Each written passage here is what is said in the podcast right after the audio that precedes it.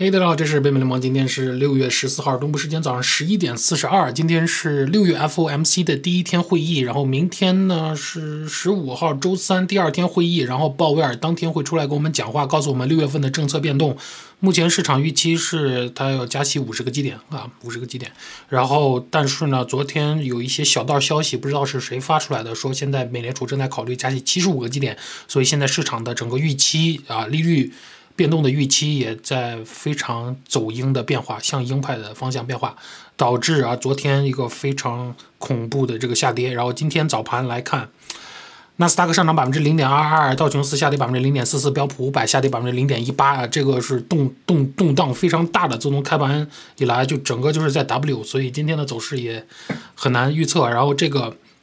看今天天然气下跌百分之十六点三九，我还没有仔细看是为什么出现了这个原因。不过现在已经跌到这个七点二美元每 BTU 啊，一个大阴线往下走啊。然后这个啊，原油现在是一百二十三美元每盎司，黄金直接就败掉了，就变成一千八百一十五美元每盎司了。因为这个美元呃急剧走强啊，我一会儿也在讲为什么有这个美元更加走强的原因啊。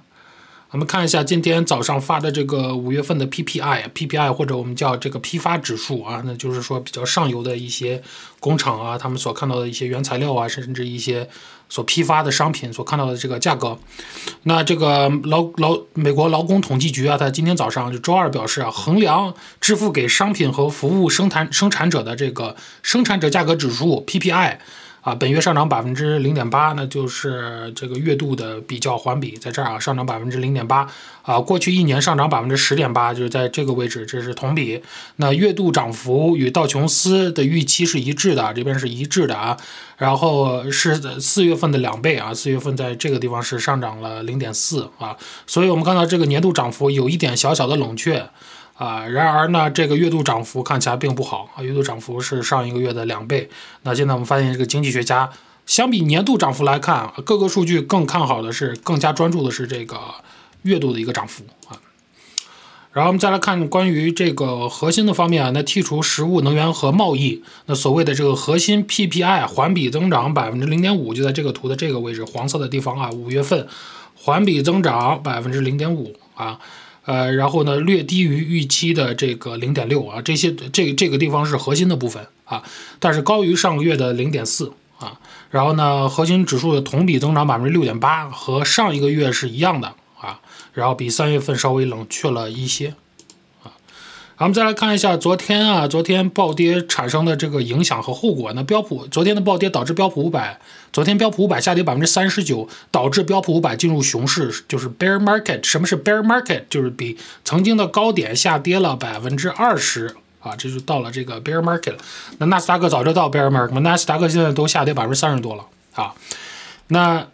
这个就标志着咱们标普五百结束了这个疫情牛市。那疫情牛市是从二零二零年的三月二十三号开始算起。那这一波牛市坚持了六百五十一天，这个也是有记录以来最短的美国牛市啊。所以我们经历了整体经历了一个非常快的周期啊，这一个小周期让人感觉好像两年经历了八年的事情。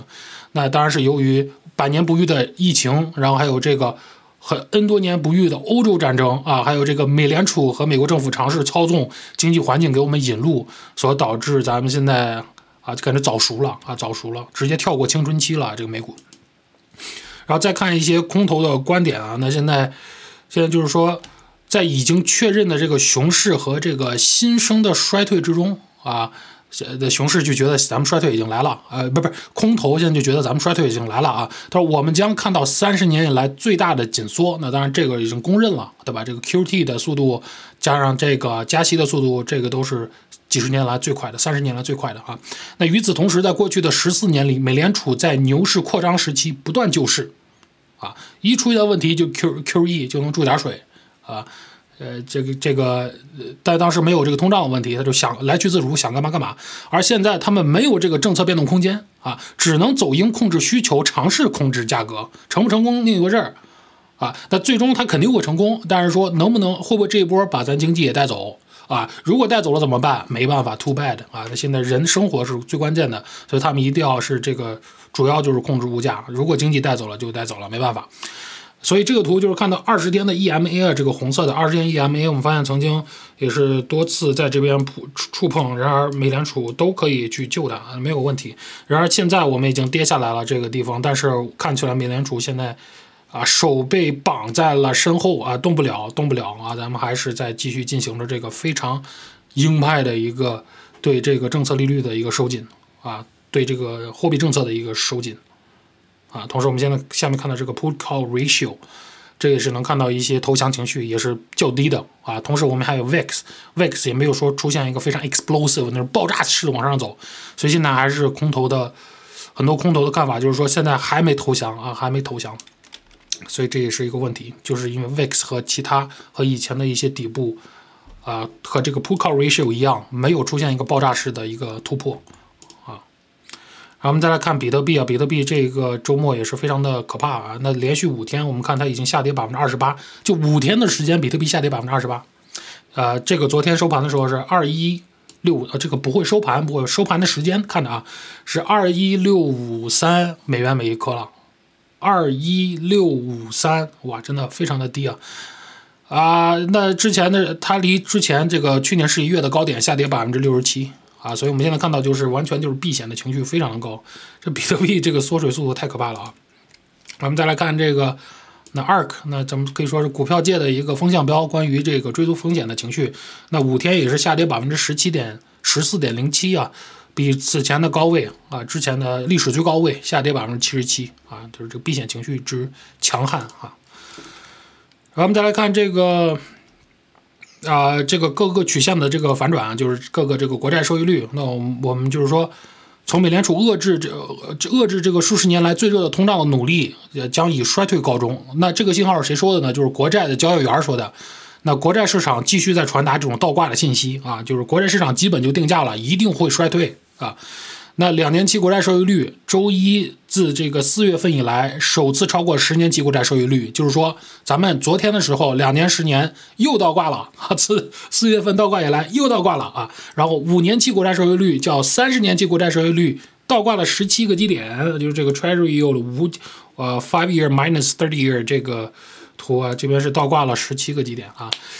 哇，所以这个是出现了二十年以来最大的倒挂啊！所以，但是历史上来看，在高通胀的时期，在衰退来之前，它会倒挂的更深一些啊，这是历史我们看到的。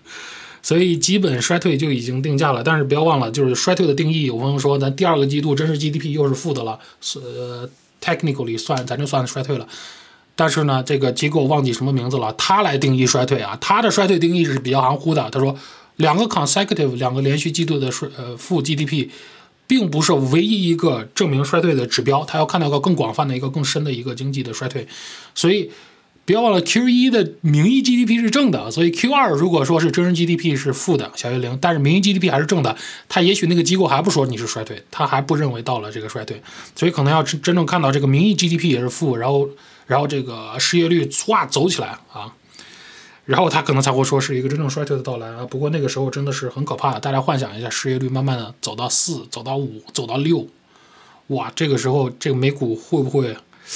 啊？想着都都不敢想啊！那个时候这个美股会出现个什么情况啊？然后再看一下这个十年国债收益率，我们看到这连续 N 天的这个暴涨，现在是百分之三点三五二啊啊！然后这个两年国债收益率也是连续 N 天的暴涨，百分之三点三二。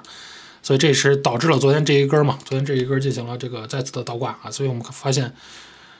啊，这些通胀数据啊、通胀预期什么的也都在开始变得越来越差啊，变得越来越差。然后大家对这个美联储的期待也在越来越鹰，认为他们，嗯，啊，再看一下美元指数，因为大家期待美联储越来越鹰，因为他们期待美联储不得不走鹰，因为通胀看起来居高不下，所以。就导致这个美元指数也在暴涨啊，连续三根大阴柱，今天是一百零五点一一，也就导致黄金这个价格的下跌。那为什么大家觉得美联储走鹰，然后到那指数美元指数会走强呢？美元货币又走强呢？又把因为他们会觉得他会把其他新兴市场或者其他一些盟友的这个货币继续拉扯到后面，就是美联储走鹰。但是相比别的这些货币，相比别的银行央行，他们的差距啊，鹰鸽差距就越来越大，就会导致这个国家货币越来越值钱，因为它就是国债收益率越来越高，就会导致怎么样，越来越在国际上吸金，越来越多国际上的钱要跑来美国去买，去去追追追寻这些收益率，啊，去追寻这些收益率，就导致它这个美元需求越来越高啊。然后我们再来看一下昨天这个暴雷的消息啊，那这个根据《华尔街日报》周一下午的报道啊，那央行决策者正在考虑将联邦基金利利率上调七十五个基点啊，上调七十五个基点啊。那《华尔街日报》的这个报道没有引用任何具体消息来源，但是呃表示官员们可以重新考虑他们对这个利率的立场，因为最近几份报告显示。通胀不仅处于历史高位，而且还在继续走高。但我们要继续注意啊，这个是整体通胀啊，我 们核心还在下降啊。那在周二开幕的为期两天的 FOMC 会议之前，啊，这个美联储正在处于美联储处于静默期啊，就是在呃开会之前，这些官员不能出来乱喷，不能说话啊。那今天当然就是会议的第一天啊。因此，官员们无法对任何东西进行评论，没法对政策进行评论。所以，也就是，咱们这一一个星期没看到嘴炮了，也是他们在准备开会，不能说太多。但我们发现了什么？这个消息完全撼动了市场现在对美联储加息路径的这个预期。所以我们发现，美联储最爱什么？最爱自己啥也不干，也不能说啥也不干，最爱用自己的嘴炮就把这个利率给收紧了。你看，这个消息爆出来。一会儿给大家看对这个利率的撼动，利率预期的撼动。同时，人家发出来这个消息还没有说明具体来源，也就是说啊，是不是美联储里的官员偷偷给谁发了个短信？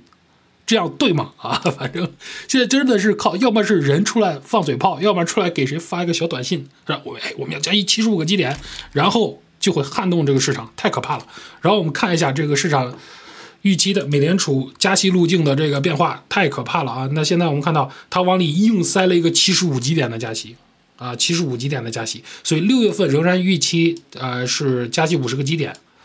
啊，到这个一百七十五哦，这边是七十五个基点的加息啊，哦，这边已经预期到七十六月份七十五个基点加息了，大家看到了吗？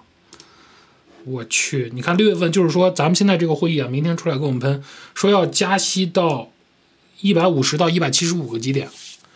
咱们现在是七十五个基点到一百个基点，咱们目前的政策利率，他就说预期，我去，预期六月份加息七十五个基点，明天就明天就见分晓，朋友们啊，然后七月份再加息七十五个基点，对，七月份再加息七十五个基点，可怕不？九月份加息五十个基点，啊，十一月份再加息五十个基点，十二月份加息二十五个基点。哇，之前咱们是预期是今年的剩下的，包括六月，今年剩下的几个会议是三个五十个基点，然后其他全是二十五，现在变成了七十五、七十五、五十五十、二十五。所以硬生生的加了一个七十，加了俩七十五进来，哇，太可怕了。所以如果按这个预期来看的话，年终利率啊，就是十二月的 FOMC 啊，最后会导致我们到三点五到三点七五的利率区间啊，这个正是那个谁想看到的，布拉德想看到的。布拉德说今年年底干到三点五啊，所以明天敬请期待吧。但如果如果明天会议鲍威尔出来说加七十五个基点，我我我有点怀疑他能不能做出这个事儿啊，因为。他没有给我们 enough communication，就没有给我们是足够的时间来来来沟通。而且上一次会议他说了，wasn't on the table，七十五个基点现在不在桌子上，不在讨论的这个范围之内。然后突然就某一个不知情的人把消息发出来说有可能七十五个基点。昨天的时候，然后两天之后的会议就说我们要在七十五基点。那这个是不是属于鲍威尔的失误啊？他会不会应是不是应该早点出来说呢？我不知道，我觉得这个有点太突兀了啊！现在这个市场预期，而且这个市场预期这个几率可不是说百分之五六十，这几率是百分之八十六，明天加一七十五个基点，所以这也解释了为什么有这种暴跌的现象啊！现在是真的太可怕了，我们明天再来看吧，明天一定要呃，我们来讨论一下，看看鲍威尔怎么说。然后再看一下这个通胀预期啊，今天早上这个核心的不是这个整体通胀又在往上飙啊，现在看起来。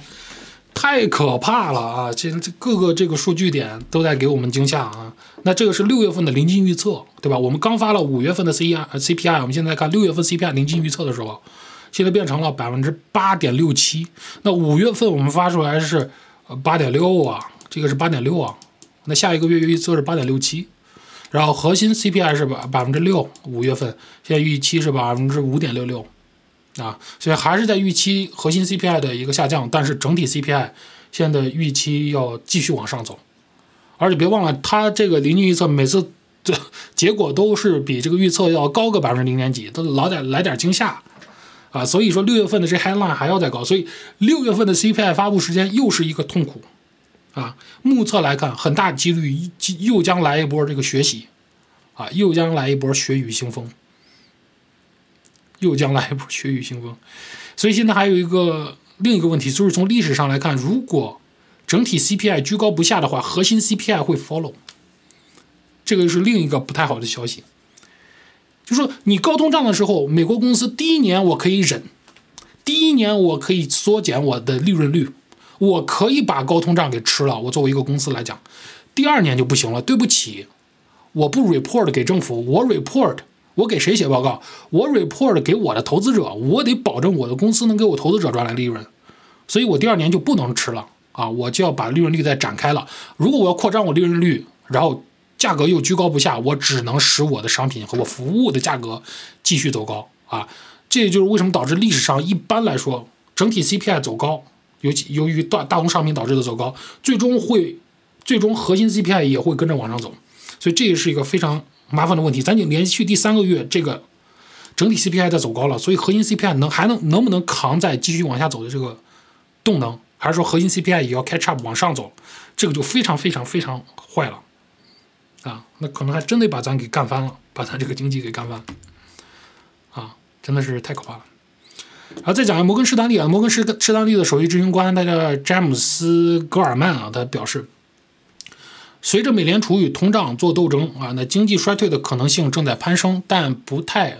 不不太但不太可能严重，就是大几率大几率有一个轻度衰退。那格尔曼周一在位于纽约银行的这个金融会议上表示，很明显我们有可能陷入衰退，现在可能有五十五十的几率啊，他就认为有百分之五十的几率啊。那格尔曼说，这个高于他早些时候百分之三十的衰退风险估计。那他补充说，我们现阶段不太可能陷入深度或长期衰退。啊，那虽然美联虽然摩根大通的 CEO Jamie Dimon 他预测未来会出现飓风，但格尔曼表示有信心美联储最终能够将通胀从数十年的高位拉低。啊，其实他俩说的不冲突，因为飓风也会使通胀拉低，只是会把经济带走。然后格尔曼呢，小这个大摩出来说的就是说，呃，更更偏向于就是我们。不不把经济带走，还能把通胀给干下来。那哥尔曼说：“我不认为未来几年我们会陷入巨大困境，就是我不认为 hurricane 会 come，我不认为飓风会 come 啊。我认为美联储最终能控制住通胀。你知道这会很坎坷。人们的 401k、四零一 k 计划今年会缩水，就是这美国的退休账户相当于中加拿大人的 RSP 啊，就是退休账户会缩水，就是说股票会下跌。哎，但是。”在避免巨大衰退的情况下，我们能控制住通胀啊，是他是非常乐观的啊。他说，尽管市场一直在崩溃，但包括消费者和企业资产负债表在内的经济基本面状况比市场所比市场所暗示的要好，这让戈尔曼感到安慰。那戈尔曼表示，尽管如此，美联储在加息方面等待的时间太长，这使得他们在经济衰退开始时的回旋余地更小。这个就是我刚开始跟大家说的现在的空头观点，就是它没有任何回旋余地。啊，就不是说更小的问题，是没有任何回旋余地，你必须走赢，啊，没办法。有朋友说你这需求端，你又控制不了俄罗斯战争，你又控制不了那边的外国的出出口，对吧？黑海的出口，那美联储啥也不干嘛，啥也不干，咱都让飞飞到火星上去了啊。格尔曼说，我们现在处于某种美丽新世界中，我认为这个房间里没有人能准确预测一年后的通胀水平。啊，所以我们发现特别搞笑的一个情况啊，摩根士丹利的 strategist，他们的 chief strategist Mike Wilson 啊，长期空头，长期过来给我们喷这个呃空头的观点，但是呢，摩根士丹利的 CEO 非常的比不能说非常乐观，比较乐观，相比别的 CEO 啊，摩根大通的各个经济学家和这个这个这个对吧？他们的 strategy 呃 strategist，他们的这个这个策略师，听起来都比较牛啊，说今年收在四千八百点，但是他们的 CEO 却说飓风要来了，所以这两个是反着来的啊，反着来的。然后说到摩根大通的这个乐观情绪，我们又看到 Marco Klanovich 啊，Marco Klanovich 现在他他和汤姆里还有那个谁啊，基本就是被夹在 corner 里面一顿喷啊，就是说他们几个就是死多嘛，就是说也不也也不放松自己的这个 year end target，就是汤姆里现在还认为今年年底上涨百分之五，上涨五千到到上涨到五千一百点标普五百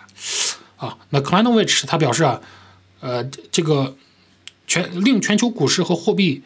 市场感觉到不安的债券收益率飙升已经走得太远啊！为美联储敞开大门，以不那么鹰派的政策来这个震撼投资者，并帮助实际经济软着陆，帮助这个经济实现软着陆。这个也有可能啊，这个也不软着陆的这个可能性，我现在觉得稍微偏小了，越来越小了，因为各个这个数据发现没有好转。但关于现在是不是这个市场预期的美联储太鹰？这个有可能，因为你看现在明明天到一百七十五个基点的这个利率啊，啊，一点七五，这个还真有可能不会加七十五个基点，因为鲍威尔确实好像没有给足够我们时间，还有给足够我们这个通讯，说七十五基点的通讯就立马加七十五基点，这个太可怕了啊！那 Klanovich 和他的团队周一在给客户一份报告中写道，周五强劲的 CPI 数据导致收益率飙升啊，就国债收益率。再加上呃这个加上周末的加密货币抛售，正在打压投资者情绪，并推动市场走低。然而，我们认为利率市场重新定价过头了。那就是我们刚才看到 Fed Watch 这这个给出的这个政策利率的可能性啊，他觉得那个可能是太鹰了啊。